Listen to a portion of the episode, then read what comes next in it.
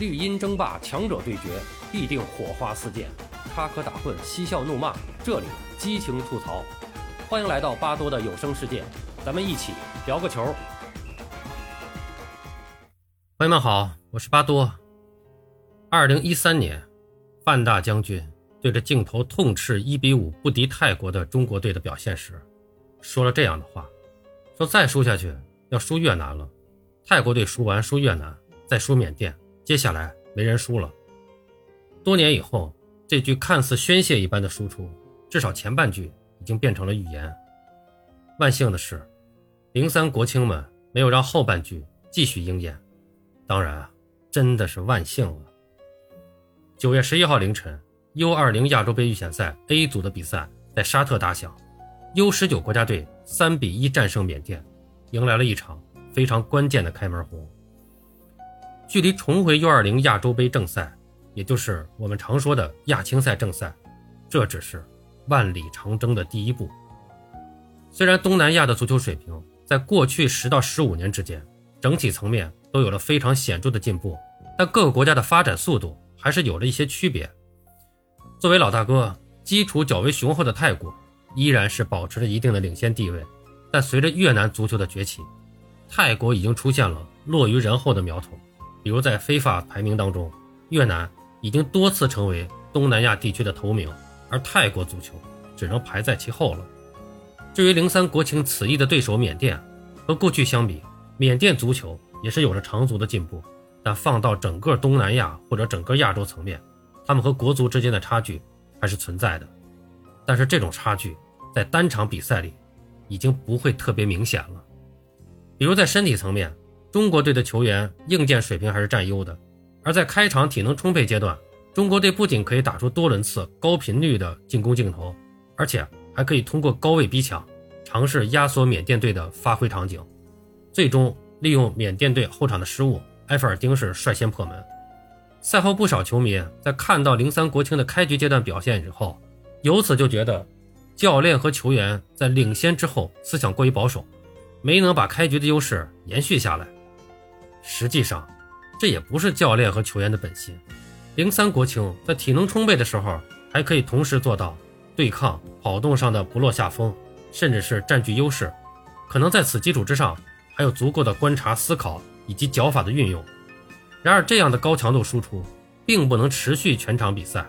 球员终归会回落到一个相对平稳的状态来应对全场比赛。正是在这个时候，缅甸队体现出了他们的特点。比赛第十一分钟，缅甸队第一次展现了他们的战术特点。首先，中锋顺利回接得球，中国队后卫虽然紧跟，但是在身体层面占优的情况下，并没有影响到对手的接球质量。其次，缅甸中锋得球后，通过小快灵，这也是东南亚球员现在的一个表现出来的集体优势啊，然后晃开了上抢的中国队后卫，并且十分坚决地尝试连接另一侧的队友。虽然最后的传球并没有成功找到队友，但缅甸球员的小快灵的个人特点以及在战术层面主动创造空间的战术意图已经非常的明显。于是，在此后的比赛进程里，双方各自利用自己的特点向对方的大门发起进攻。而在上半场的中后段，较为亮眼的是缅甸球员的发挥，而且他们还利用一次定位球机会完成了比分的扳平。到了下半场，前半段的剧情大致和上半场相似。中国队利用中场休息补充体能，在下半场开局再度大举进攻，只不过这次没有收获进球，进攻的时间和威胁程度也没有办法和上半场相比。仅仅在五分钟之后，缅甸队就可以从容地打出自己的进攻，流畅之余啊，还显得很立体。如果缅甸队的实力再稍微强一点，他们就有可能凭借这样的反制能力，在中国队身上拼下一场平局。然而到了六十分钟区间。比赛开始出现了明显的变化。按照国青主教练安东尼奥的说法，他们在赛前就已经预判到对手会在比赛后半段出现体能下滑的情况，因此他们才在比赛后半段连续换上进攻手，不断的给予对手压力。而在伤停补时阶段替补登场，连续制造两粒点球的刘国宝，正是这个计划中的一部分。只不过，国青打进的第二球已经是伤停补时的第三分钟，换句话说。缅甸距离一场平局，其实也就只差了那么一两分钟。刘国宝等人的上场，确实给对手带来了沉重的压力，但足球比赛只有九十分钟，除了对手，时间有时也会成为你的敌人。所以从这个角度来说，别看最终比分是三比一，但这依然是一场典型的险胜。只不过从积极的角度来说，这个结果依然是可喜的。原因很多，比如就像安东尼奥所说的，缅甸队其实并不差，是一支很优秀的队伍，尤其是在他们的反击，尤其是他们的反击速度很快，想要轻松取胜并不容易。呃，我们觉得，呃，我觉得呢，呃，巴多觉得呢，缅甸队确实不像很多人想象的那么弱，但你说他是一支很优秀的球队，这也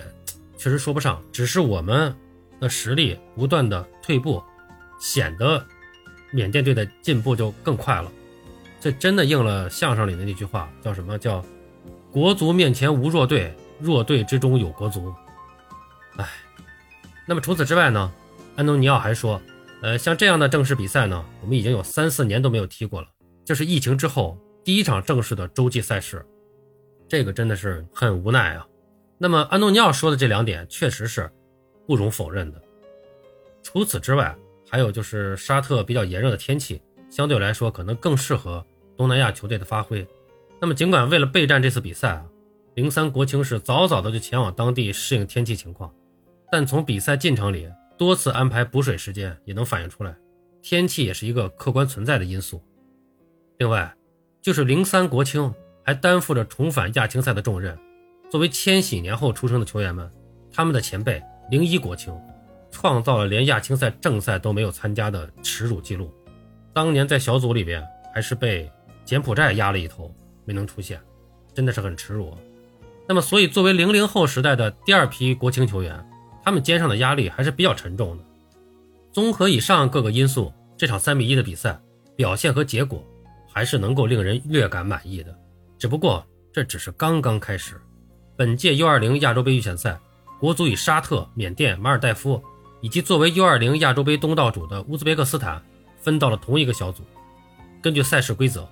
总共十个小组的小组第一和五个成绩最好的小组第二将晋级到明年的 U20 亚洲杯正赛。算上东道主乌兹别克斯坦，组成十六支参赛球队。所以，乌兹别克斯坦本次比赛只计成绩，不计排名。如果乌兹别克斯坦获得小组第一，那么这个小组的小组第二。将会以第一名的身份直接晋级，小组第三则按照小组第二的身份参与与其他小组第二的竞争。啊，那么看来是少了一些竞争难度，但其实上并非如此。在首轮比赛里面，沙特轮空；而在零三国青战胜缅甸之前，全部球员都是二零零四年龄段的乌兹别克斯坦七比零横扫马尔代夫，展现了中亚狼的一贯风范。虽然乌兹别克斯坦最后的排名不会计入其中。但马尔代夫这个负七的净胜球是要计算在其中的，那么这就意味着零三国青想要成为小组第一，或者成为成绩较好的小组第二，不仅要考虑分数，还要考虑净胜球的问题。首先，零三国青只拿到了两个净胜球，如果在马尔代夫身上刷不到足够的净胜球，在乌兹别克斯坦上可能倒扣净胜球，那么在与沙特的最后较量中，零三国青。或许就要走上只有击败对手才能成为小组第一的这一个唯一的独木桥。那么，如果成为小组第二，国青的积分和净胜球能否占有足够的优势，那真的是听天由命了。目前看也不太乐观。所以说呢，零三国青如果不想重蹈零一国青无法参加正赛的覆辙，不仅需要在此后的比赛里付出十倍的努力，还需要十足的运气。纵观国家队的青训储备，我们可以相对乐观的预计啊，零三年龄段的整体水平还是要稍稍好于处在低谷的九九和零一年龄段。而在这之后，直到零九一一年龄段，中国足球的青训储备从数量到质量，目前看啊，都是一个上升的态势。然而，正式大赛的名额是不会自动到我们头上的，终归需要走出国门去，真刀真枪的拼下来。基于这样的情况。在之后的比赛里，零三国青必须要提高自身的表现。首战打成这个样子，只有最后的分数还说得过去。但到了对阵马尔代夫的时候，零三国青不仅不能翻车，而且还需要利用好每一分钟的宝贵时间，刷出足够的净胜球，这样才能在出线形势里占得一丝先机。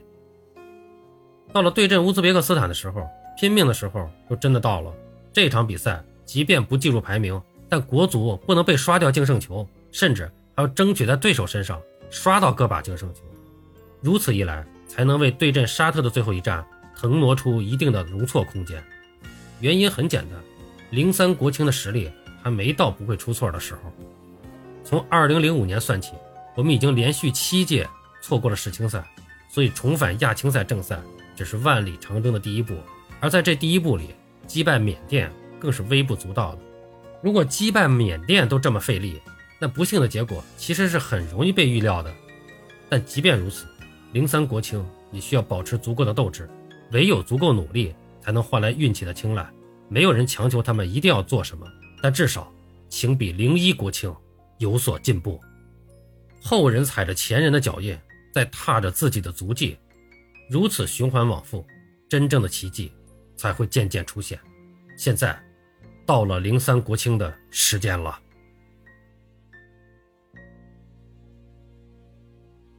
好了，今天咱们就聊这么多，感谢您的收听，欢迎订阅、评论、转发。巴多聊个球，我们下期再见。